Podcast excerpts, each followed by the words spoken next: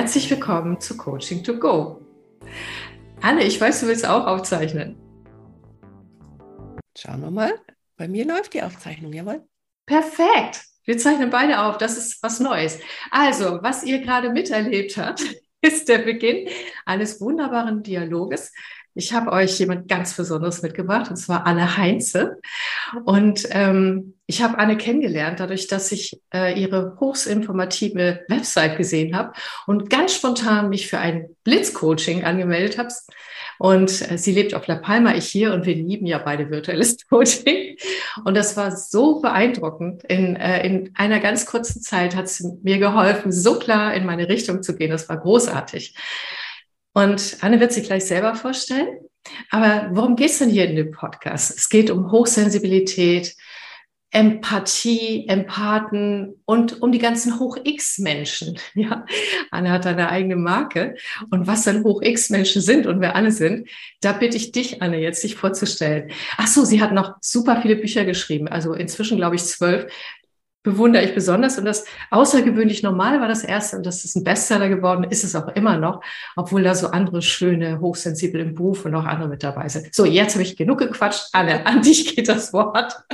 Hallo, ja, danke erstmal für die Einladung. Ich finde es faszinierend, diese Themen mal so in einem großen Aufwasch erklären zu können. Ganz toll. Ähm, die, die Hoch-X-Menschen, ich habe das deswegen Hoch-X, um die Abkürzung einfach zu bringen, weil sonst müsste man aufzählen hochsensibel, hochsensitiv, hoch und viel begabt, hochbewusst. Wenn wir es jetzt noch ein bisschen genauer machen wollen, dann gehen wir auch noch auf die Empathen und die Vollempathen ein und auf die High Sensation Seeker. Die Scanner-Persönlichkeiten ist ein anderer Begriff für die Vielbegabten. So. Und deswegen, oh, ist alles zu viel.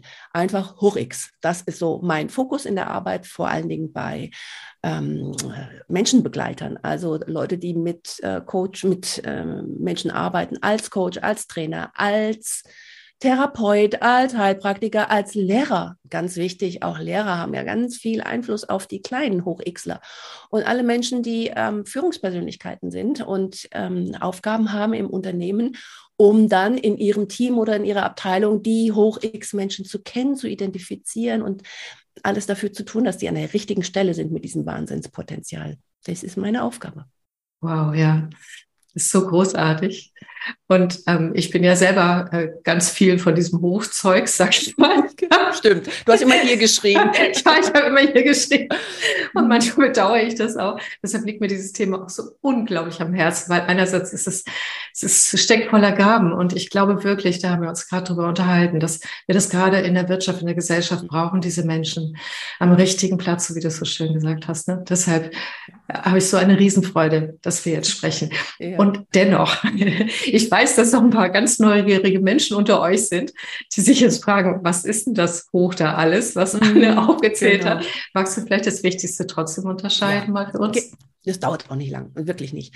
Ähm, hochsensibel sind die Menschen, die eine sehr starke Wahrnehmung über die fünf körperlichen Sinne haben die also sehr intensiv riechen, schmecken, hören, Lichtempfindlichkeit, Geräuschempfindlichkeit, ähm, Geschmack spüren, also fühlen, Tastsinn auf der Haut, Dinge wahrnehmen.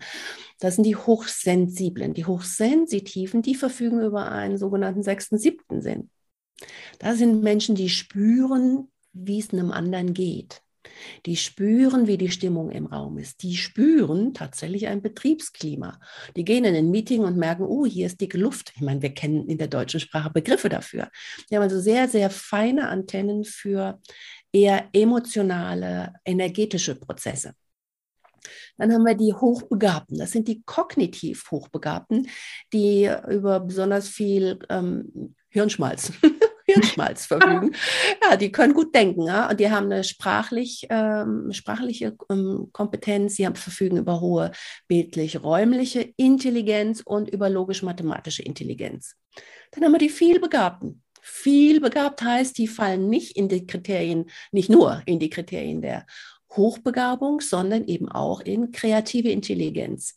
Die Hochsensiblen übrigens ähm, verfügen über soziale Intelligenz, emotionale Intelligenz, intra- und interpersonelle Intelligenz. Es gibt 20 verschiedene Intelligenzformen, die über diese Hoch-X-Bereiche verteilt sind. Die Hochbewussten verfügen über viel naturalistische und spirituelle Intelligenz. Geht immer um Intelligenzformen. Die kann man sehr schön beschreiben. Einige davon kann man messen, nicht alle. Also da ist die Wissenschaft noch ein bisschen hinterher. Und äh, diese Menschen sind einfach überall besonders intensiv in der Wahrnehmung, aber auch in der Verarbeitung von dem, was sie wahrnehmen. Sie haben sehr viel Tiefgang, die haben sehr viel Reflexionsfähigkeit. Ähm, sie nehmen auch deswegen nicht so vieles so leicht. Und man könnte auch sagen, das sind die Menschen, die ähm, viel vom Leben wollen, weil sie viel wahrnehmen. Ne? Die können viel, die, die wollen viel, die leben intensiv, sie können auch äh, mehr durch dieses ähm, gesteigerte Potenzial mehr bewirken in ihrem Umfeld, wenn sie an der richtigen Stelle sind. Deswegen ist so wichtig, dass die glücklich sind und an ihrer passenden Stelle, damit sie nicht in diese innere Emigration gehen. Ja, genau, weil das ist die Schattenseite. Ne? Genau. Die Schattenseite ist, wenn, sag mal, wir das nicht leben können, was wir sind, ähm, wenn wir nicht die entsprechenden äh, guten Lebensumstände haben, in denen das, was wir sind, wirklich Platz hat. Ne? Und ja. dann erfolgt der innere Rückzug. Mhm. Ja. Genau. Ja. Das ist wirklich ist traurig dann, weil ähm, dieses Potenzial, das so brach liegt, das führt dazu, dass diese Menschen unglücklich sind. Ne? Wir kennen viele Menschen, die Depression haben, haben hoch X-Eigenschaften. Depression, mhm. Burnout. Mhm. Ähm, sie leiden auch überproportional häufig unter Mobbing, was sicherlich auch im unternehmerischen Kontext nochmal eine Rolle spielt.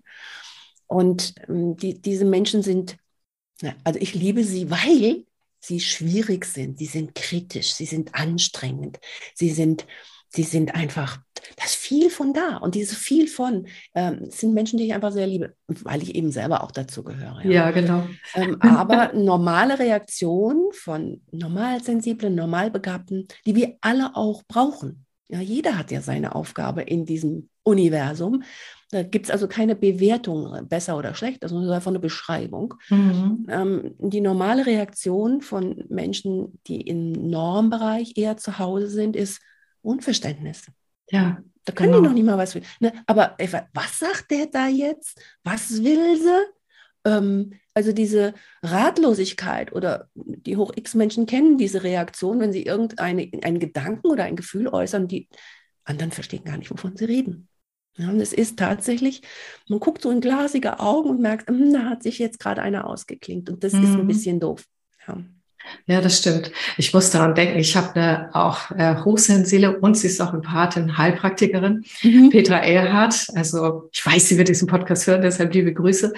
Und ich bin so froh, sie gefunden zu haben, weil sie auch genau wie du spezialisiert ist. Und sie hat so einen schönen Spruch an der Wand hängen. Mhm. Äh, nein, ich bin, also Hochsensible sind nicht schwierig, sie sind nur was für Fortgeschrittene. Richtig, richtig. Das ist tatsächlich wahr. Es gibt ja auch den, äh, den Begriff ähm, Empathie ist, emotion äh, ist emotionale Intelligenz in sch schnellem Tempo. Ja, genau. Ne? Das ist die Empathie, also das Mitfühlen bei anderen, ne? das ist emotionale Intelligenz mit hohem Tempo. Und das ist eine Gabe, es ist ein Geschenk, wer, wer über diese Fähigkeit verfügt, gerade als Menschenbegleiter. Ne? Da muss ein Patient nicht viel erklären. Das spürt man doch. Ne? Genau, das merkt man doch schon beim Reinkommen, ne? Oder, oder du und ich, wir beide, ja. wir haben einen Klienten, der erzählt uns was und denkt, ah ja, ist schon klar. Hm, schauen genau. wir mal, wo, wohin das geht, in welche Richtung, aber haben wir schon mal gehört. Ne? Und ähm, das ist natürlich eine tolle Geschichte, wenn man mit Menschen arbeitet, das dann ja. auch wirklich einzusetzen. Ne? Absolut. Wobei ich ehrlich sagen muss, dass es mit äh, immer mehr dem Raum geben tatsächlich auch leichte Nachteile hat, weil, weil ich so schnell spüre und begreife, wie die Dinge zusammenhängen, dass manchmal äh, Menschen, wenn sie immer noch weiter erzählen, mir eher in den Ohren mhm. wehtun. Mhm. weil ich weiß doch schon, ne? also die, mhm. das braucht auch eine Menge Geduld in sich selber, um das immer wieder auszugleichen. Ähm, ja, da, also da, da passe ich sehr, sehr auf, weil viele Menschen, die hoch X sind, haben sich angewöhnt, Dinge sehr ausführlich zu erklären, weil sie häufig die Erfahrung gemacht haben, ah. in glasige Augen zu blicken. Oh, deshalb, okay. Deshalb kommt das. Das ist, ah. sie haben das, sie versuchen etwas nochmal von der Seite zu erklären ah. oder von ah. der oder von der oder von der, weil sie ah. einfach so häufig Unverständnis erlebt haben. Deswegen denken sie, sie müssen es nochmal anders formulieren und vielleicht nochmal umschreiben und mh, mm, sind nicht gewohnt, dass jemand sagt, äh, du, alles schon klar, mach mal. Hm? Ne? Mhm. Ähm, das ist die eine Seite. Die andere Seite ist, ähm, es kann dadurch entstanden sein, weil Menschen so lange in ihrem Problem verhaftet sind, das nennt man in der Therapie in Problemtrance sind, Ja, ja. dass sie einfach ähm, gar nicht mehr äh, da rauskommen. Deswegen müssen es nochmal und nochmal und nochmal. Und jeder kennt das. Eine beste Freundin hat sich gerade getrennt und dann geht das ein halbes Jahr, hörst du die Story immer wieder. Willst du nicht Ja, hören? stimmt. Willst du nicht hören? Und ich sage das dann auch tatsächlich, weil es ist. Gift, es ist mentales Gift, Ja. wenn Menschen sich in der Problemtrance anfangen einzurichten und anfangen wohlzufühlen. Und dann können sie das wirklich von allen Seiten beschreiben. Dann immer, stopp, pass mal auf, wir denken in Lösungen, wir denken in Möglichkeiten, Ja. Optionen, Alternativen. Ich habe das Problem verstanden, das brauchen wir nicht nochmal auszumalen, das ist schon klar. Ja, genau. Ja, du wirst das kennen. Ne? Ja, ich kenne das sehr gut und äh, ich gehe auch meine Art und Weise damit um. Und ich mache inzwischen auch einen Stopp. Mhm. Und zwar immer mit diesem, auch mit dieser Handreichung. Wegen, lass uns doch lieber mal gucken, dass wir das Mhm. hier auflösen. Hast du nicht Lust drauf, dass es gleich mal ein bisschen Genau. besser wird, so, ne? Ja. Ja. Genau. Ähm, vielleicht noch für alle, die das Thema noch nicht so vertraut haben, äh, kann ich mir vorstellen, Anne, dass sie fragen, woran merke ich das denn eigentlich, dass ich Mhm. irgend so ein Hoch X habe, sozusagen. Mhm. Vielleicht kannst du so, so, so nicht, äh, nicht die ganzen Dinge, weil man kann ja bei dir auf der Website auch einen Test machen, ne? So Mhm. für einen Teil dieser Bereiche, ne? Der sehr, sehr gut ist auch. Mhm. Aber vielleicht magst du ein paar Hinweise geben an alle, woran sie es denn Mhm. merken. Ja, ähm, Hochsensibilität, ne, die starke Wahrnehmung über die fünf körperlichen Sinne, ist häufig die Überreizung. Zum Beispiel starke Lichtempfindlichkeit. Ne, wenn einer so wie ich überall Sonnenbrillen rumliegen hat, sehr wahrscheinlich starke Lichtempfindlichkeit. Mhm. Äh, Geruchsempfindlichkeit, Geräuschempfindlichkeit. Äh, jemand, der äh, in jeder Handtasche einen Ohrstöpsel hat, egal wo er ist, hm, hoch, hoch, sehr wahrscheinlich hochsensibel. Ähm, das führt auch dazu, dass zum Beispiel Hochsensible weniger Dosierung in Medikamenten brauchen. Oh ja. Ja, da muss er aufpassen, sehr schön reagieren auf Homöopathie und sehr ähm, energetische Heilverfahren. Ja. Ähm, es hat auch den eher Nachteil auf künstliche Aromastoffe, ähm, Konservierungsstoffe ähm, und auch Stoffe in Waschmitteln und Shampoos und sowas sehr ähm, sensibel zu reagieren. Also eine Mhm. starke Hautempfindlichkeit und Verdauungstrakt. Ne, Ich bin auch Heilpraktikerin, also früher als Heilpraktikerin gearbeitet, schwer Ja. Psychosomatik. Wenn du also ähm, diese Di- Dinge dir sehr bekannt vorkommen, denk mal drüber nach, mach mal einen Test und schau mal nach, ob das was für dich ähm, eine Ja. Rolle spielt. Und ich kann nur sagen, wie wichtig das ist. Ich möchte es bekräftigen, weil ich es gerade erlebt habe. Heute geht es mir wieder gut, seit gestern. Aber ich hatte ein total überdrehtes Nervensystem und so einen Mhm. Stress, von dem ich nicht wusste, wo der herkam. Meine Heilpraktikerin kann das inzwischen schon hören an meiner Stimme. Und sie hat gesagt, ich teste es mal, weil Schwingungsmedizin, Bioresonanz über die Ferne, Homöopathie, ne, wie du gerade gesagt hast, alles gut funktioniert. Und äh, ich habe einfach zu viel Nahrungsergänzungsmittel genommen. Mhm. Und ähm, die haben mich so hochgedreht, äh, dass ich da von dem Baum nicht wieder runterkam. So, Ja. ne? Das heißt, selbst das Gute kann schnell zu viel werden, sozusagen. Ne? Mm, Ich sag nur Kaffee. Ein Ja, reizüberfluteter Hochsensibler, der zu mir in die Praxis kam und sagte, oh, ich weiß nicht, ist alles zu viel, ich, ich brauche eine Pause und ich kann mich aber irgendwie nicht, und du merkst das schon ein bisschen. ja, genau. So, und versuch doch mal ein bi- ein bisschen mit einem Kaffee. Und wenn du wach werden musst damit, okay, eine Tasse. Ja, fein. Aber es gibt ja Menschen, die gehen mit Kaffee ins Bett. Ähm, Und ähm, ich kenne viele Hochsensible, die irgendwann gelernt haben, auf ihren Kaffeeschmacht zu hören, den zu befriedigen und dann aber aufzuhören im Laufe des Tages, weil sie dann einen ganz anderen Schlaf haben, weil sie ein anderes ähm, Reaktionsmuster bekommen, weil Reaktionsmuster, Kaffee, ne, wir wissen alle, Kaffee machen wir, um wach zu nehmen. äh, Wach zu Ja. werden. Das ist aber, wenn du als Hochsensibler bist, du, bist, du, du, schüttest Kerosin ins Feuer, ja, wenn du da Ja, genau. trinkst. ne? Das stimmt. Ich habe inzwischen super, ähm, also ich mag den Kaffeegeschmack auch. Ich habe inzwischen super entkoffinierten Kaffee, Bio-Kaffee gefunden, Mhm. Der den Geschmack befriedigt, aber nicht hochdreht. Aber entschuldige, ich lenke dich, aber das ist ein Zeichen von einem Teil von mir, diese ständige Scanner-Persönlichkeit und ich bin neugierig und da ein Thema und da ein Thema. Mach bitte weiter. Du, das Schöne ist, ich bin ja genauso. Aber Ja, ich wenn, wenn, guck mal, ich arbeite seit 34 Jahren mit Menschen, da ist das so, du lernst irgendwann, du kommst wieder zurück, du drehst eine Schleife Ja, und jetzt kommt das Tolle, weil wir so sind, wie wir sind, müssen wir uns nicht verstellen. Wir dürfen mhm. so sein, wenn wir mit diesen Menschen arbeiten. Mhm. Die sind doch genauso. Das heißt, die irritierst du nicht und die gucken, ey, was, was will das jetzt? Mhm. Nein, die wissen, die können folgen. Ja, das ist toll. Ja, stimmt. So, jetzt haben wir die Hochsensibilität. Hochsensitiv heißt, alles zu spüren ist auch ein bisschen blöd. Kommt der Mann nach Hause und du denkst, oh, der hat aber noch gar nichts gesagt. Du siehst es aber, Körpersprache, Körperhaltung, Stimme, Stimmmodulation, Blick, Mimikfalten und du merkst, oh, oh ah, das war heute nicht so gut. Jetzt als sensible Frau möchtest du diesem Menschen helfen, ne, sensi sens sensitiv auch auf ihn eingehen. Der ist aber noch gar nicht so weit. Möglicherweise. Der braucht jetzt erstmal noch das zu lernen, nicht gleich, Schatz, was ist denn los? das ist, so, ist nicht so ganz einfach, ja. Und das nächste ist, wir hatten das andere Beispiel, kommst in den Raum rein, ist dicke Luft. Der hochsensible, hochsensitive Mensch, der reagiert darauf, weil es zieht ihn möglicherweise runter. Absolut, ja. Äh, äh, es ist aber noch gar nichts ausgesprochen. Das heißt, er kann auch eigentlich noch nichts unternehmen. Du hast ein Meeting und du weißt möglicherweise, hier scheint es um irgendwas zu gehen, was kritikbehaftet ist oder Krisenstimmung erzeugt oder problembeladen ist. Äh, es ist aber noch gar nicht ausgesprochen. Du merkst aber die Wirkung schon. Das stimmt, ja. Kann genau. schwierig sein. Ähm, genau. Ähm, lass uns doch ein paar Tipps einstreuen gerade ja, bei dem ja. Punkt. Ne? So. Genau, äh, genau. Was also, kann man da machen? Weil ich habe da auch so meine eigenen Arten, damit umzugehen. Aber erzähl du erstmal, was ja, gibt es da für Tipps? Ist, ja, es ist, erste ist zunächst mal, nicht jeder Wahrnehmung zu glauben. Tatsächlich, ja. Weil wenn wir diese Antennen alle ausgefahren haben, werden die natürlich mehr. Ne? Ist wie ein Muskel. Ne? Mhm. Wird mehr. Aber ähm, es gibt natürlich auch Einflussfaktoren, von denen wir nicht wissen, ist es eine Übertragung von jemand anderem oder ist das tatsächlich eine, eine reine Wahrnehmung. Das heißt, äh, zunächst mal zu schauen, ähm, ich muss nicht auf alles, was ich wahrnehme, reagieren. Das ist das Wichtige. Ich hätte übrigens noch hochreaktiv einfügen können oh. bei den Hoch-X. Ja, ja. Äh, du hast einen normalen Reiz, dann musst du ja doch nicht reagieren. Du kannst, wenn du ihn wahrnimmst, ist völlig egal, ja. Mhm. Also nehmen wir mal an, ich sag mal, du isst irgendwas und die Konsistenz im Mund ist, ja, so. Ähm, erste Reaktion, wenn du ein hochreaktiver Mensch ist, ausspucken. Zweite Reaktion, äh, ich schieb's mal in der Einbacke hin und her, dann, dann schlucke ich mal ganz schnell. ja.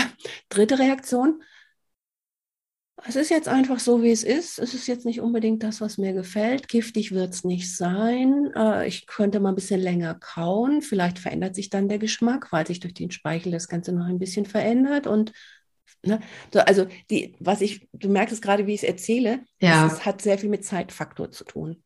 Ja, verstehe. Nicht sofort zu reagieren. Genau. Das ist wichtig. Ich hätte da auch noch einen Tipp, weil mhm. ähm, dieses nicht sofort reagieren ist tatsächlich so in meinem, also wenn ich so auch virtuell, ich spüre das ja auch virtuell, ne? wenn ich virtuell äh, Seminare eröffne und dann spüre ich schon vorher, aber dann spätestens auch Spannung und all das. Und mein Körper macht dann mit, ne? So, mhm, genau. der, der spannt mit. Und das hindert mich manchmal an meinem Flow. Mhm. Und ähm, ich habe Erfahrungen damit gemacht, wenn ich dann, genau wie du sagst, in die Achtsamkeit gehe, ins nicht sofort reagieren oder aber auch tatsächlich meine energetischen Fähigkeiten einsetze. Das heißt, mich stärker zwar sich ähm, selber in die innere Ruhe und ins Lichtvolle bringe, dann kann ich besser damit umgehen und es wirkt sich in der Regel auch atmosphärisch sofort in, in der Gruppe aus sozusagen. Ne? Das heißt, wer will, kann das dann nehmen. Genau. Das, für dich müsste man den Begriff hochenergetisch noch hinzufügen. das kann sein, ja. Ja. Es gibt aber ein, anderen, ein anderes, das ist das Gegenteil von dem, was du machst, ist auch extrem hilfreich für Hoch-X-Menschen, nämlich Erdung. Mhm. Also alles das, was dazu beiträgt, die Reize erstmal von außen. Das ist ja, stell dir vor, du bist, eine, du bist eine riesige Antenne. So ist das ja eigentlich. Ne? Äh, und überall, von überall empfängst du ja. Und wenn du einfach das Ganze mal einfährst und Erdung betreibst, und das geht wirklich hier in den Körper, atmen. Ja. Das ist, wir können es jetzt gleich beide machen, vielleicht auch jemand, der zuschaut oder zuhört, wackel mal jetzt im Moment mit den Zehen, was passiert? Hm, mein Atem vertieft sich sofort. Ja. Intensives Zehenwackeln. Nicht umsonst gibt es die Fußreflexzonenmassage. Und wir wissen, Kopf Kopf, großer C, ne, der dicke.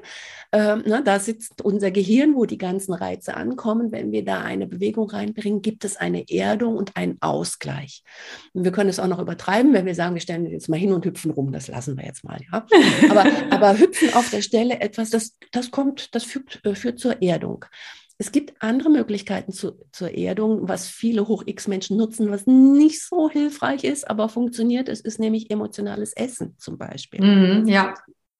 Also mehr zu essen, als der Körper eigentlich braucht, aber es, ähm, es gibt so eine Beruhigung oder es hat auch was von Verloben, ähm, Verloben, Loben, sich selber loben, Belohnung und, ähm, und auch mit, äh, mit so einem kindlichen Verhalten noch zu tun. So, jetzt waren wir dabei. Ähm, dann hatten wir die Hochbegabten. Was war die Frage mit den Hochbegabten? Also insgesamt sind wir gerade bei der Frage sozusagen, woran ich mich selber erkennen kann, an ein, ah, zwei genau. Indizien. Und wir streuen genau. jetzt gleich schon Tipps ein. Und danach würde ich tatsächlich ähm, erst in das reingehen, mhm. ähm, wie man, wenn man solche Menschen im Berufskontext hat, wie man ihnen ja. hilft, am richtigen Platz zu sein. Aber erstmal das. Die Hochbegabten. Das sind die meisten Menschen haben eine Vorstellung von Hochbegabten und die sind in der Regel zu 95 Prozent falsch. Denn sie lesen das, was in irgendwelchen Medien über Wunderkinder berichtet wird. Das heißt, die haben sich schon mit drei Jahren Lesen, Schreiben, Rechnen und Klavierspielen beigebracht, äh, machen mit acht das Abi und mit zwölf haben sie äh, ihr Studium abgeschlossen. Das gibt es. Das sind inselbegabte Kinder, nennt man das ja. Aber es hat nichts mit Hochbegabung zu tun. Hochbegabung, die stark ausgeprägte äh, kognitive Fähigkeit, ähm, logisch-mathematisch, sprachlich, bildlich, räumlich, heißt, ähm, es sind sehr analytische Menschen. Ja, sie denken tief. Sie äh, denken weit. Sie haben sehr analoges, vernetztes Denken. Ähm, das sind schon Schnellmerker sagen wir mal Schnellmerker, sind auch sehr Menschen, die, die schnell Punkte finden, die irgendwo nicht in Ordnung sind. Typische Troubleshooter. Übrigens auch hier wieder im Unternehmenskontext klasse, stellt Hochbegabte ein, wenn ihr auf der Suche sein wollt, wo man was verbessern kann. Ja, also im Business Development, da sind die richtig cool. Ja, die finden alles, was nicht stimmt. Machen sich nicht sehr beliebt damit. Aber wenn, du, wenn du, denen kein großes Team gibst, wo sie immer das Team korrigieren, sondern äh, ein, zwei Assistenten, die das abarbeiten, was sie absondern an Möglichkeiten der Verbesserung. Geniale Sache. Ja. Ähm, die, die Hochbegabten sind Menschen, die häufig introvertiert sind. Übrigens auch die, ähm, die Hochsensiblen sind häufig introvertiert. Wir kommen auch gleich noch zu den Extrovertierteren. Aber die sind sich selbst genug heißt das ja so schön. Sie brauchen nicht großen Austausch. Sie hassen Smalltalk. Bitte lass es doch bleiben über das Wetter und so ein Gedöns und die Kekse auf dem Tisch. Können wir bitte zur Sache kommen? Das wäre typisch. ich denke da gerade an einen Kunden auch. Und also wenn du selber in der Richtung unterwegs bist, kannst du dich auch daran erkennen, wenn du denkst, mein Gott, wieso begreifen die anderen so langsam? Ne? Meine ja. Güte, äh, das müssen sie doch sehen, dass es hier nicht hinhaut und so. Ne? Also ja da habe ich auch einen. Und äh, ja, also tatsächlich dieses Thema soziale Fähigkeiten und die anderen noch mit integrieren, das ist äh, eine Herausforderung. Kann eine Herausforderung sein, ja. Äh, die, weil, weil die Schnelligkeit führt dazu, dass äh, Hochbegabte häufig ungeduldig sind. Ja, die genau. haben nicht so. Hm, das liegt aber vor allen Dingen dann nah, wenn sie ihre Hochbegabung noch nicht erkannt haben. Man glaubt ja gar nicht, wie viele davon rumlaufen das wollte ich dir nämlich fragen, ja. weil das, das gibt ja neue Ergebnisse auch, dass es viel, viel mehr sind, als ich jemals dachte. Ne? Ja, also Magst du die Zahl ausspucken? Zehn Prozent aller Menschen, äh, nee, wir, wir machen es bildlich, ja. Also wir, stellt euch vor, ähm, eine Glocke, ja. Äh, bei Zuhörern ist eine Vorstellung, wie eine Glocke, ja. Es ist eine große Kurve oben und dann läuft es nach unten aus. So, das ist die gaußsche Normalverteilung von Intelligenz. Und das gilt für Hochsensibilität und Hochbewusstsein ganz genauso. Jeder weiß auf der einen Seite der Glocke unten. Ähm, das sind so die eher weniger Begabten. Ne? Ich habe eine hab ne Nichte, die hat ein Down-Syndrom, die hat dann vielleicht 65 oder 70 oder sowas. Ja? Ähm, und da weiß man, da ticken die Uhren anders. Wir können mit diesen Menschen nicht genauso umgehen. Und sie brauchen eine spezielle Förderung. Das ist jedem logisch hinten so. Und in der Mitte, die große, die, der große Anteil der Glocke in der Mitte sind 64,8 Prozent ist so die normal zwischen 85 und 115 wenn wir jetzt die kognitive Intelligenz gehen. Ne? Und dann gehen wir auf die andere Seite der Glocke und wissen über 115, 120, 130, das sind schon die Hochbegabten. Und dann gibt es noch die Höchstbegabten, ganz unten ab 145, kann man dann auch nicht mehr messen. So, für die tickt die Uhr auch anders. Ja, äh, völlig logisch, dass die, wir wissen es von Kindern, Kindern in, in der Schule brauchen eine andere Förderung als normal begabte Kinder. Mhm. Die brauchen mehr Stoff, die brauchen Hirnfutter, die brauchen Anreize, die lernen gerne ein Instrument. Die sind übrigens auch, das ist sehr interdisziplinär unterwegs, sehr häufig, ja. Ein guter Mathematiker spielt fantastisch Klavier. Glaubt man nicht, wieso das? Naja, ne? Noten, Mathematik, aha, ja, ist schon klar. Mhm. Ähm, sind häufig auch sehr poetische Menschen, Schriftsteller, können tolle Texte verfassen. Ich arbeite sehr viel mit Biografiearbeiten. Dann sehe ich schon an dem, was ich an Unterlage bekomme. Aha, alles klar. Ne? Lernst mit der Zeit es zu erkennen.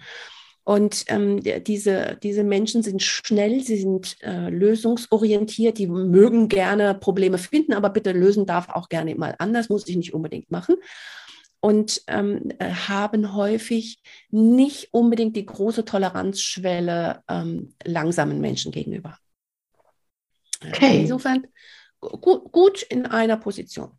Dann haben wir die hochbewussten, das sind die sehr achtsamen, sehr feinfühligen, sehr bewussten Menschen, die oft sich erstmal Gedanken machen über das, was folgt auf ihre Handlung. Die sind sehr feinsinnig, sehr feinfühlig.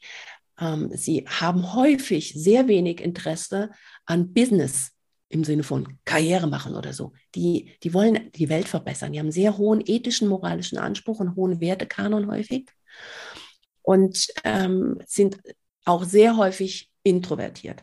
Nochmal die Introverten. Jetzt kommen wir zu den Extrovertierten. Das sind die vielbegabten, die Scanner-Persönlichkeiten. Ähm, ich will das nicht schwarz-weiß, Intro, Extro, ähm, aber da sind sie gehäufter. Es gibt auch ähm, extrovertierte, hochsensible, hochsensitive, aber das ist weniger. Das, die vielbegabte Scanner-Persönlichkeit hat ganz stark ausgeprägte Kreativität. Das sind viele Künstler, ganz viele Künstler sind bei den Scannern dabei. Mhm. Die machen nicht nur Skulpturen, sie, sie malen, die machen aber auch was wie Stoffdesign und finden auch zum Beispiel die Entwicklung von einem eigenen Parfum ganz toll. Du denkst, Hä, was hat das miteinander zu tun? Naja, sind einfach auf vielen ähm, Ebenen sehr äh, stark begabt. Diese Vielbegabung nennt man Scanner-Persönlichkeit auch, weil die viele Dinge scannen, in kurzer Zeit sich auch ein hohes Wissen aneignen, sind sehr häufig Autodidakten. Ähm, das Bild des Gegenteils macht es vielleicht noch deutlicher. Das sind die Taucher. Und die gehen in ein Thema ganz tief ein und machen das 10, 20, 30 Jahre. Ah, ich muss die 10 bewegen, wenn du das sagst. genau, ja. So, ja. Also haben wir schon verstanden, die Taucher, das wären die Koryphäen in einem Gebiet. Da wären die ganz toll. Scanner nicht. Scanner sagen, habe ich verstanden, habe ich mich jetzt ein Jahr darum gekümmert. Ich habe äh, hab alles Wichtige an Literatur gelesen, habe zwei, drei Fortbildungen gemacht, habe einen Online-Kurs gemacht. Jetzt weiß ich, wie es geht. Was kann ich als nächstes lernen? ne? Wo ist die nächste Herausforderung? Dann machen sie, die, die sind übrigens auch oft Weiterbildungsjunkies. Ja, also meine Erfahrung ist auch, auch von mir selber in diesem Fall, dass wir uns auch schwer und, und äh, entscheiden können. Es ist ja. leider mehrere Dinge gleichzeitig machen, die hochspannend sind, manchmal total unterschiedlich. Mhm. Und das dann, ähm, das einerseits quasi zu einem vernetzten Denken führt, wie verschiedene Disziplinen auch zusammengefügt werden, wenn man auf unterschiedliche Lösungen kommt. Aber gleichzeitig ich sag's mal, wir verzetteln wir uns auch mhm. mhm. und sind manchmal, dann kommt da die Überforderung her, weil alles das gleichzeitig geht doch gar nicht. Ach wie, das geht nicht. so. Ja, da gibt's aber eine Lösung. Aha. Ja, die Lösung ist auch gar nicht so äh, merkwürdig, also wird einem sofort einleuchten, aber sie zu erreichen ist nicht so ganz einfach. Das ist nämlich, wenn du deine Berufung gefunden hast. Ne? Ich nenne das immer den Leitstern. Du hast einen großen Leitstern da oben am Himmel. Und dann kommt die Idee, die kommt herangeflogen. Ja, und dann guckst du dir deinen Leitstein an und sagst, pass mal auf, ich bin jetzt, ich bin jetzt 62, habe noch so und so viel Lebenszeit. Ist es jetzt wirklich notwendig, dass ich noch Indonesisch kochen lerne, äh, das Harmonium wirklich gut spielen kann und es wäre so toll, perfekt Spanisch zu können. Und dann sage ich, Moment, da oben ist mein Leitstern. Mein Leitstern heißt, die Welt für Hoch-X-Menschen besser zu machen, weil dann die Welt besser wird. Und zwar wegen dem Hoch-X überproportional schnell und intensiv. Ja, nee, dann geht das nicht, weil ich habe leider, ich möchte auch nicht mehr zwölf Stunden am Tag arbeiten, hm, sondern viel weniger und nur noch mit meinen Lieblings-Hoch-X-Menschen. Dann tut mir leid, da muss ich mich darauf konzentrieren und deswegen passt das nicht. Und dann tust du das ohne Bedauern. Das ist ja das, ja. Ne? wenn du entscheiden ja, musst, ach schade, es wäre so schön, ja, und wenn ich das noch könnte, dann tust du das ohne Bedauern, weil du sagst, nee. Jetzt kommt aber was anderes noch dazu. Leitstern und du sagst, ach, aber Harmonium spielen passt überhaupt nicht dazu. Nehmen wir an, es würde nicht passen oder irgendein Instrument. Aber das macht so Spaß. Dann mach's bitte trotzdem. Mhm. Ne, weil der Spaßfaktor darf nicht zu kurz kommen. Ja, also wenn irgendwas äh, passt nicht eigentlich, aber, aber oh, Spaß machen. Und dann gibt es noch ein Element, was die Entscheidung hm, erleichtert, nämlich wenn wir in der Zeitschiene denken. Kurzfristig, mittelfristig, langfristig.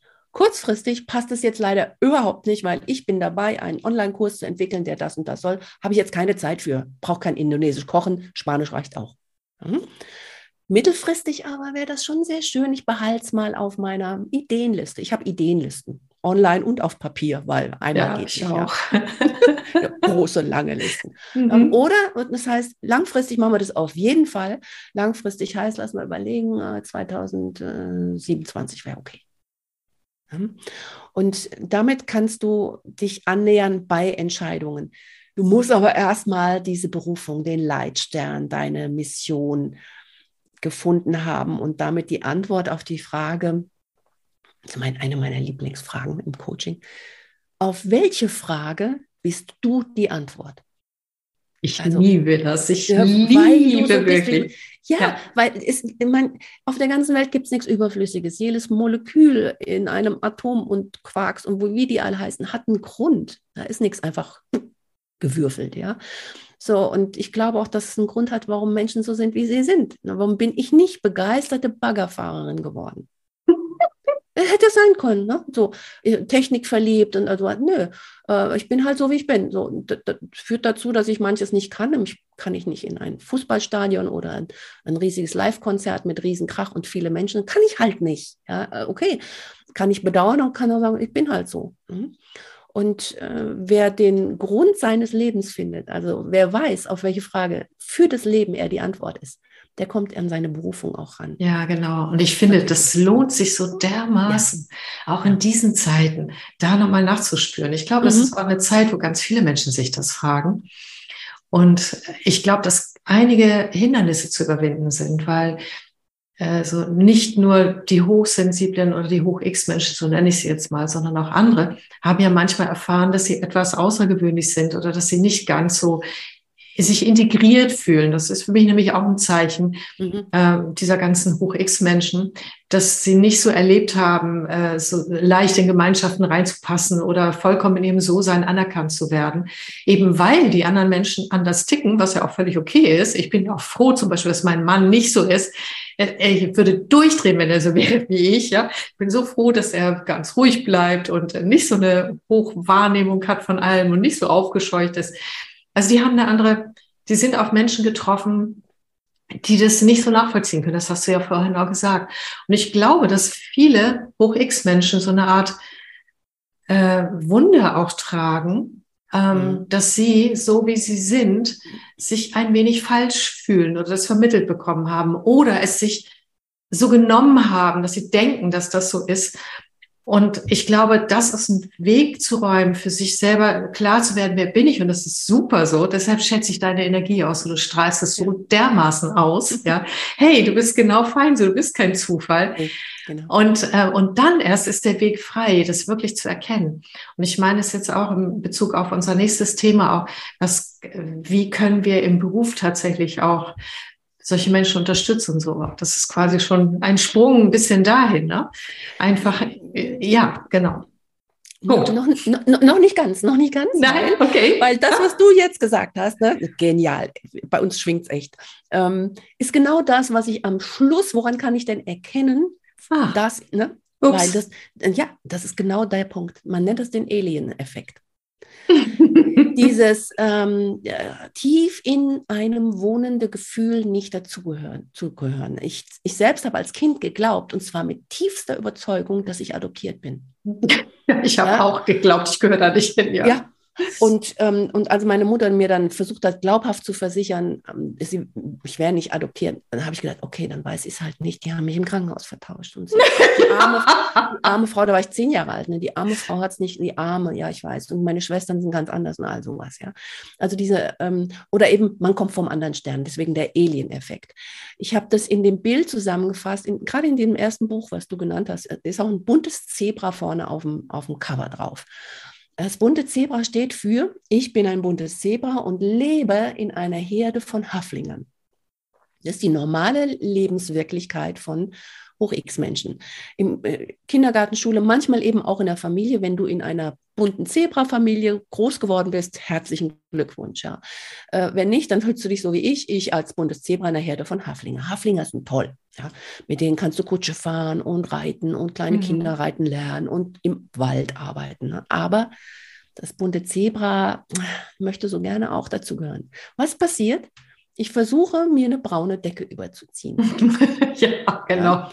Das Doofe ist, die, die Haflinger sind ja nicht blöd. Die sehen die bunten Beine, die da unten rausgucken, sagen, hey, hey, hey, was sind das für eine? Ja, tut so, als wäre sie, aber ist nicht. Ja, die wollen wir nicht. Und jetzt kommt ein ganz wichtiger, ganz, ganz wichtiger Aspekt.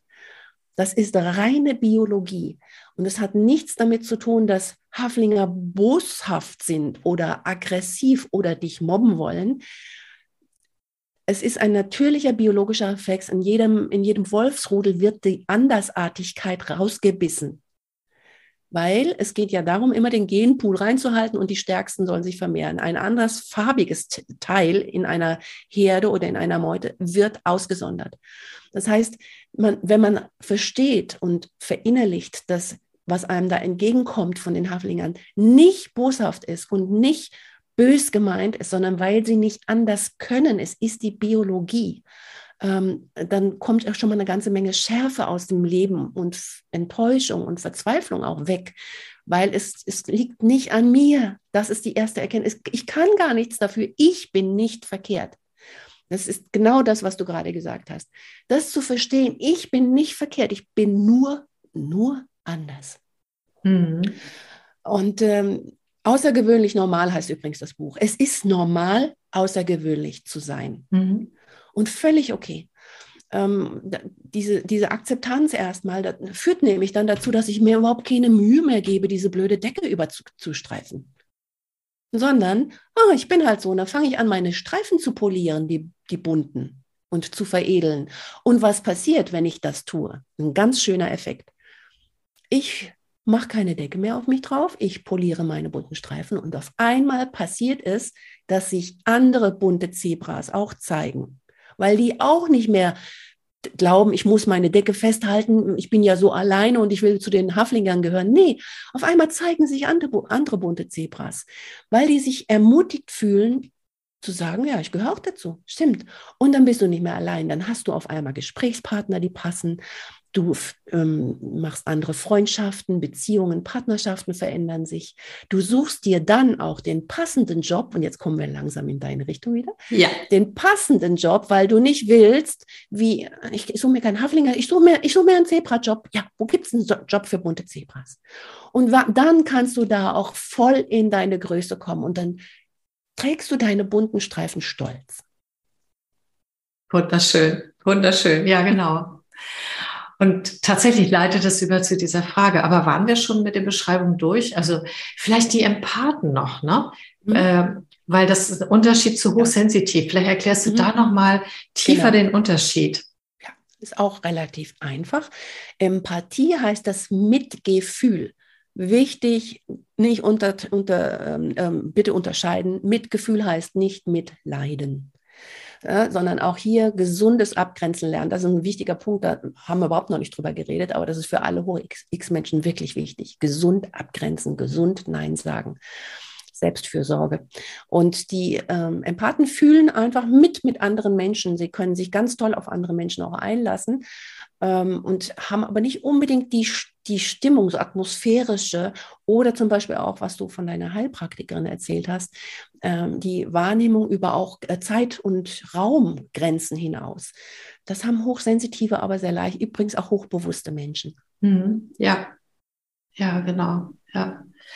Finde das sehr spannend und gerade mit dem Thema Empathie da habe ich auch einige Podcasts dazu gemacht, weil äh, das einerseits wunderbar ist und ich glaube, wir brauchen durchaus mehr davon in unserer Gesellschaft und gleichzeitig ist es ja nur dann gut, wenn die Abgrenzungsfähigkeit auch funktioniert, genau. weil ansonsten werden die Empathen auch ständig ausgenockt, mhm. ne? So und dann genau. sind sie nicht in ihrer schillernden Kraft und als Ergänzung. Ja, da gibt es ein wunderschönes Buch, das heißt Die Gabe der Empathen.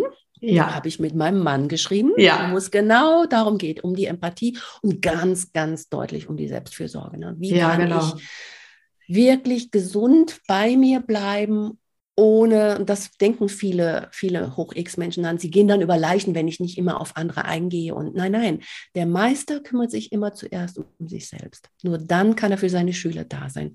Alter buddhistischer Lehrsatz. Ja, total schön mich drängelt es innerlich tatsächlich in die Richtung, wie ich gesagt ja, habe, weil, weil es tatsächlich so, ähm, das ist mir, ich merke, dafür brennt wirklich mein Herz so, dass mhm. mehr Hoch-X-Menschen, ich nenne sie jetzt einfach mal so, mhm. wohlwissen, dass es super unterschiedlich ist, was wir ja. in dieser Gruppierung haben, und dass es dafür keine einfachen Antworten gibt, aber dass mehr davon äh, auch gerade im, im Bereich Sensitivität, Atmosphäre fühlen und so weiter, mhm. dass mehr davon tatsächlich sich auch in der Wirtschaft und in der Gesellschaft gut engagieren können. Mhm. Weil ich glaube, diese Qualitäten sind so wichtig. Und ich erlebe aber, dass manche Atmosphären oder Kultur, Unternehmenskulturen, das leider, ähm, wie soll ich das sagen, da ist keine artgerechte Zusammenarbeit möglich. Ja, ist so. Lass es mal in das Thema gehen, was, mhm. welche Berufe, weil Viele neigen dann dazu, tatsächlich auch in Richtung Coach zu gehen, was ja wunderbar ist, ja. Also mhm. als Coach kann man sich ja sofort vorstellen.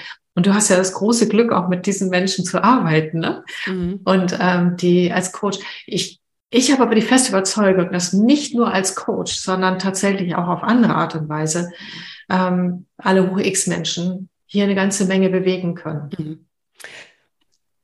Lass uns die Brücke des Wortes nehmen, der Coach. Was ist der Coach? Es ist eine Kutsche, eine Kutsche von A nach B, ne? Coach. Ähm, er begleitet Menschen. Eine Mama, eine tolle Mama ist auch ein Coach. Und ja. um auf dein Thema zu kommen, eine gute Führungskraft auch.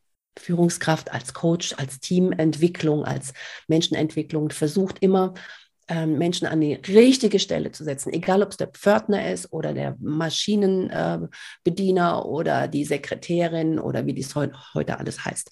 Ähm, das, das wäre natürlich fantastisch, wenn diese Menschen, die gerade mit Menschen zu tun haben, das kann ja auch in der Bäckerei sein, ja, mhm.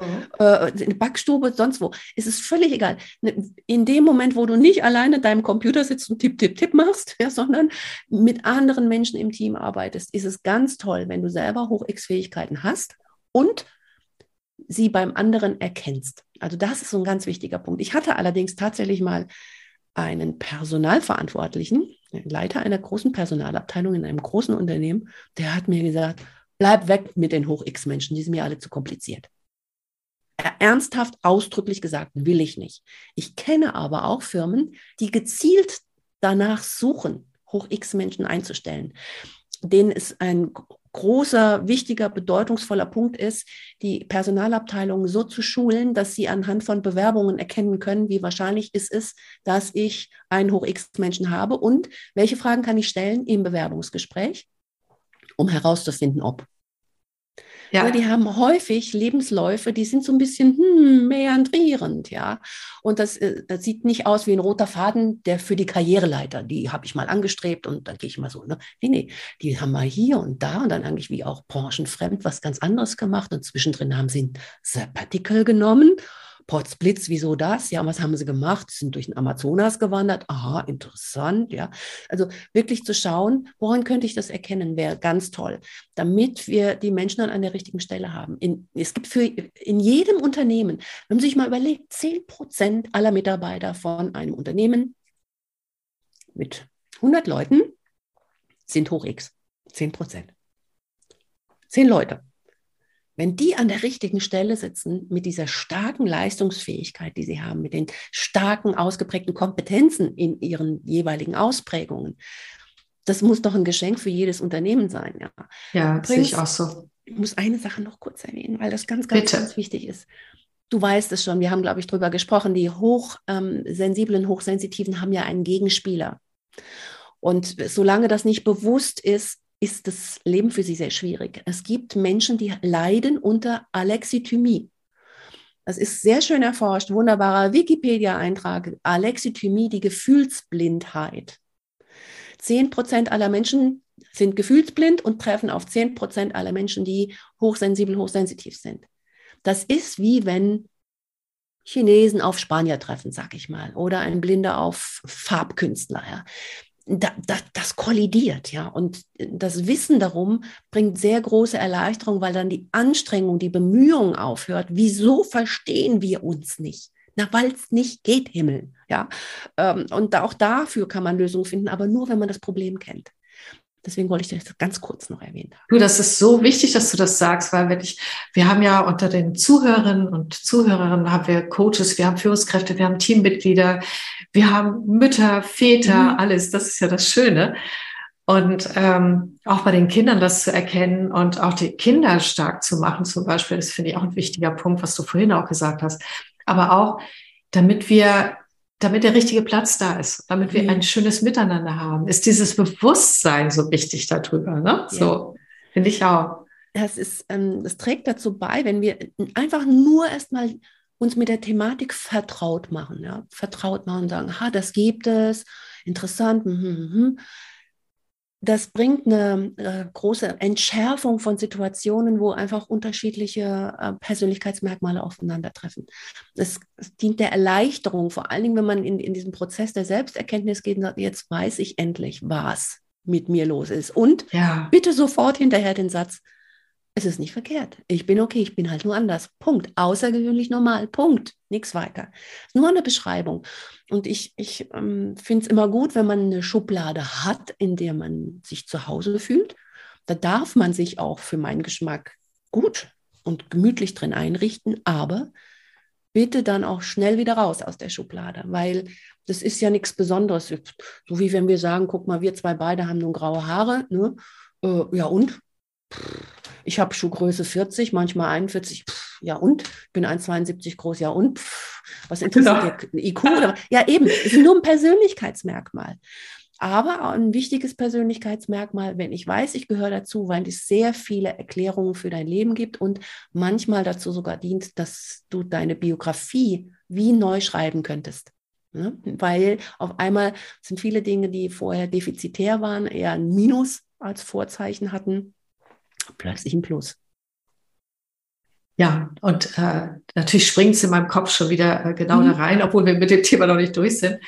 Und äh, das Wichtige ist dabei auch zu wissen, dass diese, diese feine Wahrnehmungsfähigkeit auf verschiedensten Ebenen auch dazu führt, dass zwar die Verarbeitungsprozesse auch komplexer sind im Nervensystem, mhm. im Gehirn und so weiter, schneller, gleichzeitig eben auch auf unterschiedlichen Ebenen viel schneller eine Reizüberflutung kommt. Das heißt, ja. anders ausgedrückt, wir brauchen mehr Pausen als andere. Ja, wunderbar, dass du drauf kommst. Ganz wichtig. Ja, machen wir mal ein Beispiel aus dem, aus dem Unternehmenskontext. Ja. Ähm, es ist üblich, in dem Unternehmen geht die Abteilung oder ich mit meinem Kollegen und meiner Kollegin, wir gehen zusammen in, in die äh, Kantine. Wir gehen zusammen essen. Der Hochsensible sagt dann bitte, ach, nee, ich kann bitte nicht reden in der Zeit, ich bin maulfaul. Und das ist vollkommen normal. Übrigens auch der Hoch X, der, der andere Hoch X, nämlich der Hochbegabte oder Vielbegabte, weil während dem Essen kann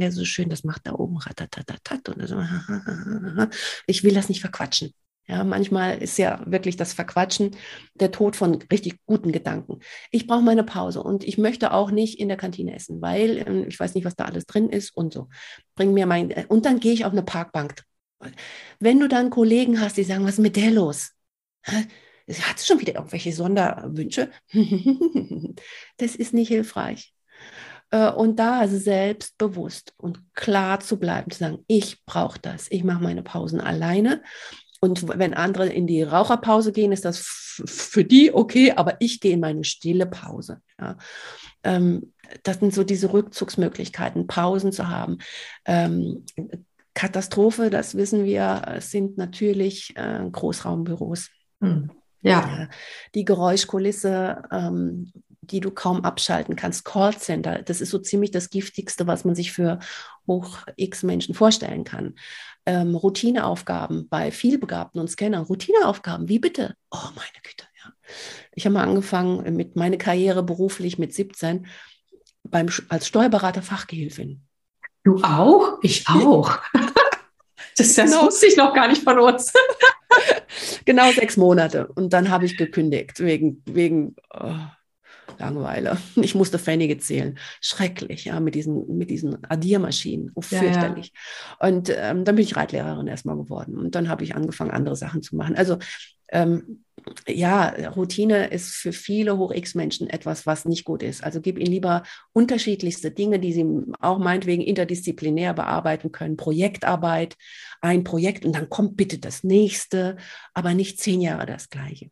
Ja, was mir gerade so einfällt, wenn wir schauen, ich habe gerade so eine Frage, weil das die wichtigste Botschaft ist ja, erkenne dich selber, weiß, dass du mhm. normal bist mhm. und und äh, finde quasi deinen Leitstern und auch guck, was brauchst du damit, äh, damit es dir gut geht, ja, die Selbstfürsorge, weil dann äh, bist du einfach für dich ein, und für die Welt ein Schatz. So, ich fasse es mhm. mal kurz zusammen. Ja, ist so. Ich dachte jetzt aber gerade an die Kollegen, die sagen, was hat sie denn schon wieder, wenn sie auf die Parkbank mhm. geht und so, ne? Mhm. Äh, weil ich weiß nicht, ob alle, die zuhören, auch äh, ob jeder von euch tatsächlich zu den zehn Prozent gehört oder vielleicht zu anderen wunderbaren mhm. Prozentarten. Was kannst du denn den Menschen, die das nicht so sind, mitgeben, warum es sich lohnt, tatsächlich Akzeptanz und Toleranz für die Hoch-X-Mensch zu haben? Mhm. Was haben sie denn von denen? Naja, also mal, nehmen wir mal das, den, den Bereich, äh, ist eigentlich völlig egal, welchen Bereich wir nehmen. Das Leben wird mit denen nicht langweilig. Das steht mal fest. ja, das steht mal fest, ja. ja. Ähm, äh, sie sind häufig ähm, hochenergetisch, auch die Hochsensiblen haben ein hohes Energielevel. Aber da, die müssen halt sehr aufpassen, dass sie danach ihre Ruhepausen kriegen. Und die kann manchmal Stunden, manchmal tagelang sein. Habe ich ein intensives Seminar gehabt, zum Beispiel in meinen Ausbildungsseminaren sind wir drei Tage zusammen, brauche ich hinterher zwei Tage um, um. Bin ich maulfaul, will ich nichts hören, will ich nichts sehen. Ja. ja. Das heißt aber auch nicht, dass ich mich abgrenzen muss, sondern ich brauche das einfach, ich mache das für mich. Das heißt nicht gegen wen anders. Das ist ein wichtiger Punkt. Also dieses Erkennen, wenn, wenn, ähm, wenn man einen Rückzug braucht, wenn man unter Reizüberflutung leidet, hat das nichts mit mir zu tun, sondern nur mit demjenigen, der dies, sich diesen Raum nimmt. Das ist eine große Erleichterung für, für alle Menschen, ja. Und zu wissen, ähm, ich, wir nehmen mal, wir können ja auch mal Berufe durchgehen, die ganz toll sind, zum ja, Beispiel für Hochsensible, ja. Äh, wenn ich, ähm, wenn ich in einem Restaurant arbeite, ist es ganz hervorragend, wenn ich eine stark ausgeprägte, ausgeprägte Geruchs- und Geschmacksempfindung habe. Wenn ich Sommelier bin, wenn ich Koch bin, wenn ich ähm, äh, Parfümeur bin, wenn ich, was gibt es da noch, Barista und so weiter, ja, wo ich also meine Geschmacksnerven und den Hang zur Ästhetik, wenn ich den dort einsetzen kann, Gastgeber zu sein, ist eine wunderbare Fähigkeit von Hochx-Menschen, weil sie ja vorher schon spüren, was die anderen brauchen. Ich habe einen Klienten, der in Hamburg ähm, sich nur als Gastgeber ähm, betätigt und Menschen glücklich macht. Einen Abend, zwei Abende, drei Abende, wunderbar. Ja, ähm, das wäre also ein, ein, schöner Bereich. Dann in der in der hochbegabten Geschichte natürlich überall, wo Logik, wissenschaftliches Herangehen, naturwissenschaftliches, strategisches, strukturiertes gebraucht wird. Ja, ist für viel begabt, aber vielleicht langweilig. Gibt denen lieber irgendwelche kreativen Aufgaben, wo sie was Neues erfinden können. Oder also interdisziplinäre Dinge, ne? Richtig, ja. Das sind so die Universalgelehrten. Mhm. Leonardo da Vinci ist der Prototyp des vielbegabten Scanners. Mhm. Und ähm, zu schauen, wo, wo sind die Fähigkeiten des einzelnen Menschen und dann, wo kann der das am besten einsetzen. Ähm, wenn ich einen Kollegen habe, der ähm, nehmen wir ein Lehrerkollegium, hochsensibel, hochsensitiv ist, dann weiß ich, der geht auf eine andere Art und Weise mit den Schülern um. Da kann ich mir was von abgucken übrigens, ne? weil jeder Mensch lernt, auch die normal sensiblen, normal begabten Menschen, lernt immer durch Abschauen. Das, bei, das fängt beim Reden, beim, beim Laufen lernen bei Kindern an. Das ist, geht beim Menschen genauso weiter. Such immer einen Menschen, der da ist, wo du hin willst und schau dir ab, wie hat denn der das gemacht? gilt für alles. Habe ich einen tollen Chef? Wie hat er das gemacht? Kann ich ihn mal fragen, ob ich ihm mal eine Fragestunde und nicht nur ein jährliches Beurteilungsgespräch, ich möchte ihm mal Fragen stellen. Wie hat es denn das und so? Ne? Also da auch wirklich schauen, wo habe ich einen Nutzen? Den kann man finden. Was nützt mir das? Ich schaue mir an, was meine Freundin kann. Ah, das interessant. Ja, welche, welche Persönlichkeitsmerkmale sie hat. Und ähm, auf einmal entdecke ich, naja, ich habe vielleicht auch so einen kleinen Anteil davon. Ja, ja, ich glaube das sogar ganz sicher, weil wenn ich das zulassen kann, dass das irgendwie interessant ist, mhm. dann werde ich in mir auch irgendeine Resonanz dazu haben und habe das mhm. bisher nur noch nie gelebt oder nicht so beachtet oder keine Aufmerksamkeit. Ne? Genau. genau. Ach, diese Haltung, die würde ich so mir wünschen.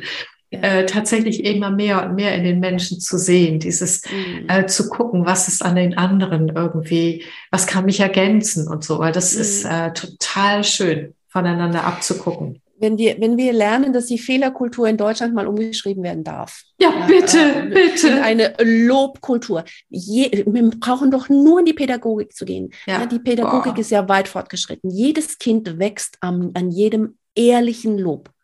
Ehrlich, wir reden nicht von faulen Komplimenten, äh, Komplimenten, sondern ehrlich. Ja. Hast du das toll gemacht? Was versucht das Kind, das zu wiederholen? Ja, und ich sage, das war aber scheiße. Versucht das Kind es zu vermeiden und wird klein. Ja, und genauso ist es in der Förderung von Mitarbeitern. Ähm, es sind nicht nur Mitarbeiter, jeder Mensch. Jeder, ja. Was ist deine Stärke? Toll. Ja, schon. Wir können wieder noch mal ein Bild nehmen. Nehmen wir eine horizontale für die Zuhörer. Die können das nicht sehen, aber ich nehme jetzt meine Hände und male so eine eine horizontale in die in die Mitte meines Bildschirms und das ist die Normallinie. Was wir in der Regel machen, wenn wir Selbstoptimierung, Führungskräfte, Förderungsprogramme und all so ein Zeugs machen, dann arbeiten wir da dran. Ich nehme die eine Hand runter, an den Schwächen arbeiten wir. Ja, wir haben auf der anderen Handseite die Normallinie. Äh, und was passiert, wenn ich an den Schwächen von Menschen arbeite? Auch erfolgreich, auch wenn ich erfolgreich bin. Ja, ich komme vielleicht dahin. Was ist, wenn ich an den Stärken von Menschen arbeite und ich nehme die andere Hand hoch und bin in den Stärken, in den Kompetenzen, in den Fähigkeiten, in den Skills. Und dann wird der darin noch besser. Es geht noch, ist gut, die Schwächen zu kennen. Naja, wenn einer nicht gut schmecken kann, dann setze ich den nicht in die Küche zum Salatdressing. Genau. Schmeckt. Hallo? also einfach, eigentlich appelliere ich nur an den gesunden Menschenverstand. Wenn einer was nicht richtig. Kann, ja. Äh, äh, was anderes ist es doch nicht. Schau, in der Natur. Wir können auch die Natur nehmen. Da ist ein Fisch. Ein Fisch, der atmet mit Kiemen. Ja, das soll doch der Fisch Fisch sein. Ich würde doch nicht sagen, kletter mal auf den Baum wie ein Affe. Wie blöd ist das denn? Ne, der Affe hat lange Arme und Griffe an den Händen und der hat keine Kiemen. Geh doch bitte und hangel dich von Ast zu Ast und du atme da unten im Wasser. Warum machen wir das mit Menschen denn so? Das ist völlige Dummheit. Die brauchen wir doch gar nicht. Wir können doch einfach nur schauen, bin ich Fisch, bin ich Vogel, bin ich Affe und was ja. mache ich denn gerne? Ja, und das, genau. was ich, ist ein natürlicher Impuls. Also wenn wir lernen, unseren natürlichen Impulsen zu folgen und sie nicht zu zensieren, ich sage sogar noch ein bisschen drastischer, wenn wir aufhören, dem Leben im Weg zu stehen, finden wir alle, jeder und ausnahmslos den richtigen Weg und den Leitstern. Es ist nicht verhinderbar. Das glaube ich auch ganz sicher. Und die Dinge, die uns im Weg stehen, mit einem Lächeln sozusagen anzuschauen und zu sagen, ah, ja. guck mal, na gut, das steht da halt rum. Mal gucken, wie wir damit mhm. umgehen können. Ja, und nicht mhm. so diese Verurteilungsgeschichte. Mhm. mhm. Weil das äh, erlebe ich leider in den Seminaren immer wieder. Es schmerzt mhm. mich jedes Mal, dass wenn jemand was entdeckt, sagt, oh, das könnte ich tatsächlich, hey, da habe ich noch eine Stärke, das kann ich ausbauen. So, das gleiche kommt, ja, warum habe ich das bisher nicht gemacht? Und da kommen ganz viele Entschuldigungen erstmal, mhm. wo ich denke, das ist doch Zeitverschwendung. Freu dich einfach über dich, ja. Freu dich, dass du was entdeckt hast. Nimm es, hab Spaß damit und gut ist so, ja. Mhm. Aber das ist wirklich, und ich glaube, das hat mit dieser Fehlerkultur in Deutschland zu tun. Das hat, das hat auch was mit der deutschen Kultur, glaube ich, schon auch insgesamt mhm. zu tun. Mhm. Aber gut, dann steht das eben im Weg rum. Und dann Aber gucken wir, wir eben, wie wir den Weg finden. Nö, wir können das nicht mhm. ändern, nicht insgesamt. Weil nee, jeder wir, wir können es ändern. Für uns können wir es ändern. Für ja. uns, Ob ich ja. mache da mit oder ich mache nicht mit. Ja, genau, genau. Und ich gucke, äh, dass ich trotzdem sozusagen meinem Leitstern treu bin ja. und das, was ich bin, als Schatz in die Welt bringe. Ne? Mhm. Mhm, genau. Ja. sehr schön. Bei mir haben die innerlichen Fragen schon aufgehört, obwohl ich noch nicht mhm. wieder mit den Zehen gewackelt habe. Ja, die wir, Frage können, wir könnten da endlos weitermachen. Ich weiß, das ist, ähm, ich weiß. Das ist so spannend. Also, ähm, aber mir ist gerade noch was eingefallen, zu dem, ja. was du gesagt hast, dieses Bedauern, was auftaucht, wenn, wenn man dann etwas erkennt. Ähm, das ist aber auch eine Erleichterung. Also ich wollte zum Beispiel immer gerne, ich wollte Diplomatie lernen. Ich wollte ein diplomatischer Mensch werden. Ich wollte, ich wollte mehr so abwägen können und, und strategisch und so. Bin ich aber nicht. Ne, ich bin sehr direkt, ich bin sehr offen, ich bin sehr klar. Für manche Menschen wirkt das ruppig. Ne? Und dann sage ich immer, ja, es gibt ja viele andere Coaches und so. Ne? Ähm, ähm, aber die meisten Menschen, jetzt kommt der Unterschied, nehmen mich deswegen und nicht obwohl als Mentorin. Ja, ja genau. Und, und wenn wir selber lernen, wir sind wieder beim Polieren der bunten Streifen, sie selbst zu polieren, wird, strahlt es aus. Es ist eine, eine, eine Ausstrahlung in die Welt, äh, wenn du von dir denkst, ich bin okay weil dann denken das auch andere, du bist okay. Ja? Ähm, das ist äh, auch hier ein wunderschönes Resonanzprinzip. Und ich habe dann irgendwann auch aufgehört, große Diplomatie, Geduld ist nicht meins. Ich habe halt ein ziemliches Tempo, ist so. ja. Ähm, aber als ich damit aufgehört habe, ist schon zum Glück ein paar Jahrzehnte her, war es plötzlich so, dass ich deswegen geschätzt wurde. Oder man kennt es auch in der Partnerschaft. Ne? Ich brauche keinen Partner, der mich liebt, obwohl ich so bin, wie ich bin, sondern weil ich so bin, wie ich bin. Genau. Und das gleiche gilt für den Job, ne? Na klar, natürlich. Ich will nicht jemanden ja. haben, obwohl, naja, wir kommen halt nicht um sie drumherum. So, nee, ja. weil die so ist, wie sie ist. Die ist halt so. Ja. Ist manchmal ein bisschen nervig, manchmal ein bisschen schnell, manchmal ein bisschen ungeduldig. Aber eigentlich ist es auch fein so. Ja, ja wunderbar.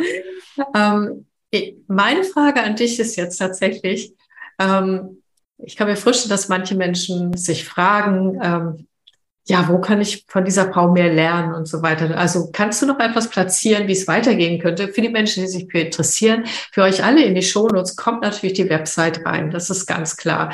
Und da werdet ihr auch eine ganze, ganze Menge finden. Und äh, Bücher von Anne Heinze, nur Namen eingeben und da habt ihr die ganze Liste. Mhm. Aber vielleicht möchtest du noch irgendwas mitgeben, wo du sagst, ach, das könnte vielleicht interessant sein. Ja, also das, was du aufgeführt hast, das ist toll. Einfach Informationen suchen. Und ich glaube auch hier, jeder, der uns jetzt zugehört hat und in sich so ein, aha, aha, der, der ist schon in Resonanz. Der ja. wird automatisch finden, Stimmt. was jetzt für ihn passend ist. Das stimmt. Und ja. ähm, da bist du auch ein toller Begleiter. Bin ja in meiner Begleitung für Menschen sehr, sehr reduziert im Sinne von konzentriert auf die Hoch-X-Menschen und auf die, die mit anderen hm, Hoch-X-Menschen zu tun haben. Ähm, und da findet man was. Und ansonsten lesen, lesen. Und es gibt auch bei uns einen Blog, da gibt es sehr viele Informationen. Genau. Ja, ähm, ich, ich, ich appelliere einfach an jeden, der zuschaut, zuhört, wo ist die Resonanz? Wo ist ein, oh, ja, so dieses, so ein Gefühl, das ist ein Gefühl, das ist kein Gedanke. Man erkennt einfach, da ist irgendwas, wird groß und weit und sagt, ja, mehr davon. Und da geht den Weg einfach. Genau. Ja, ich danke dir. Was für ein schönes Schlusswort. Und ich hoffe, ihr alle, die ihr zuhört, äh, und vielleicht, wahrscheinlich, vielleicht wirst du es ja auch auf YouTube stellen, du hast einen tollen YouTube-Kanal mhm. auch, äh, vielleicht dann auch noch zuseht, dass äh, ja, dass ihr so ein Vergnügen und so viele Aha-Momente hatte, wie ich jetzt gerade mit dir, Anne. Von danke. ganzem Herzen danke. Jeder Kontakt mit dir ist einfach eine Freude, ja? Da kann ich nur zurückgeben. Wir, wir können eigentlich überlegen, wann machen wir das nächste, ne? Ja, aber geht mir genauso. Ich weiß nämlich, was ich von dir wissen will, ja. Na? Und oh. äh, natürlich, natürlich, Spiritualität ja. im Business. Davon ja. möchte ich äh, mehr von dir hören, unbedingt. Also wir machen noch eins, ja. So, wir, machen weiter. Ich danke dir von ganzem großem Herzen und alles Gute und Liebe für euch alle und habt einen schönen Tag mit einer wohldosierten Intensität mit Freude. tschüss.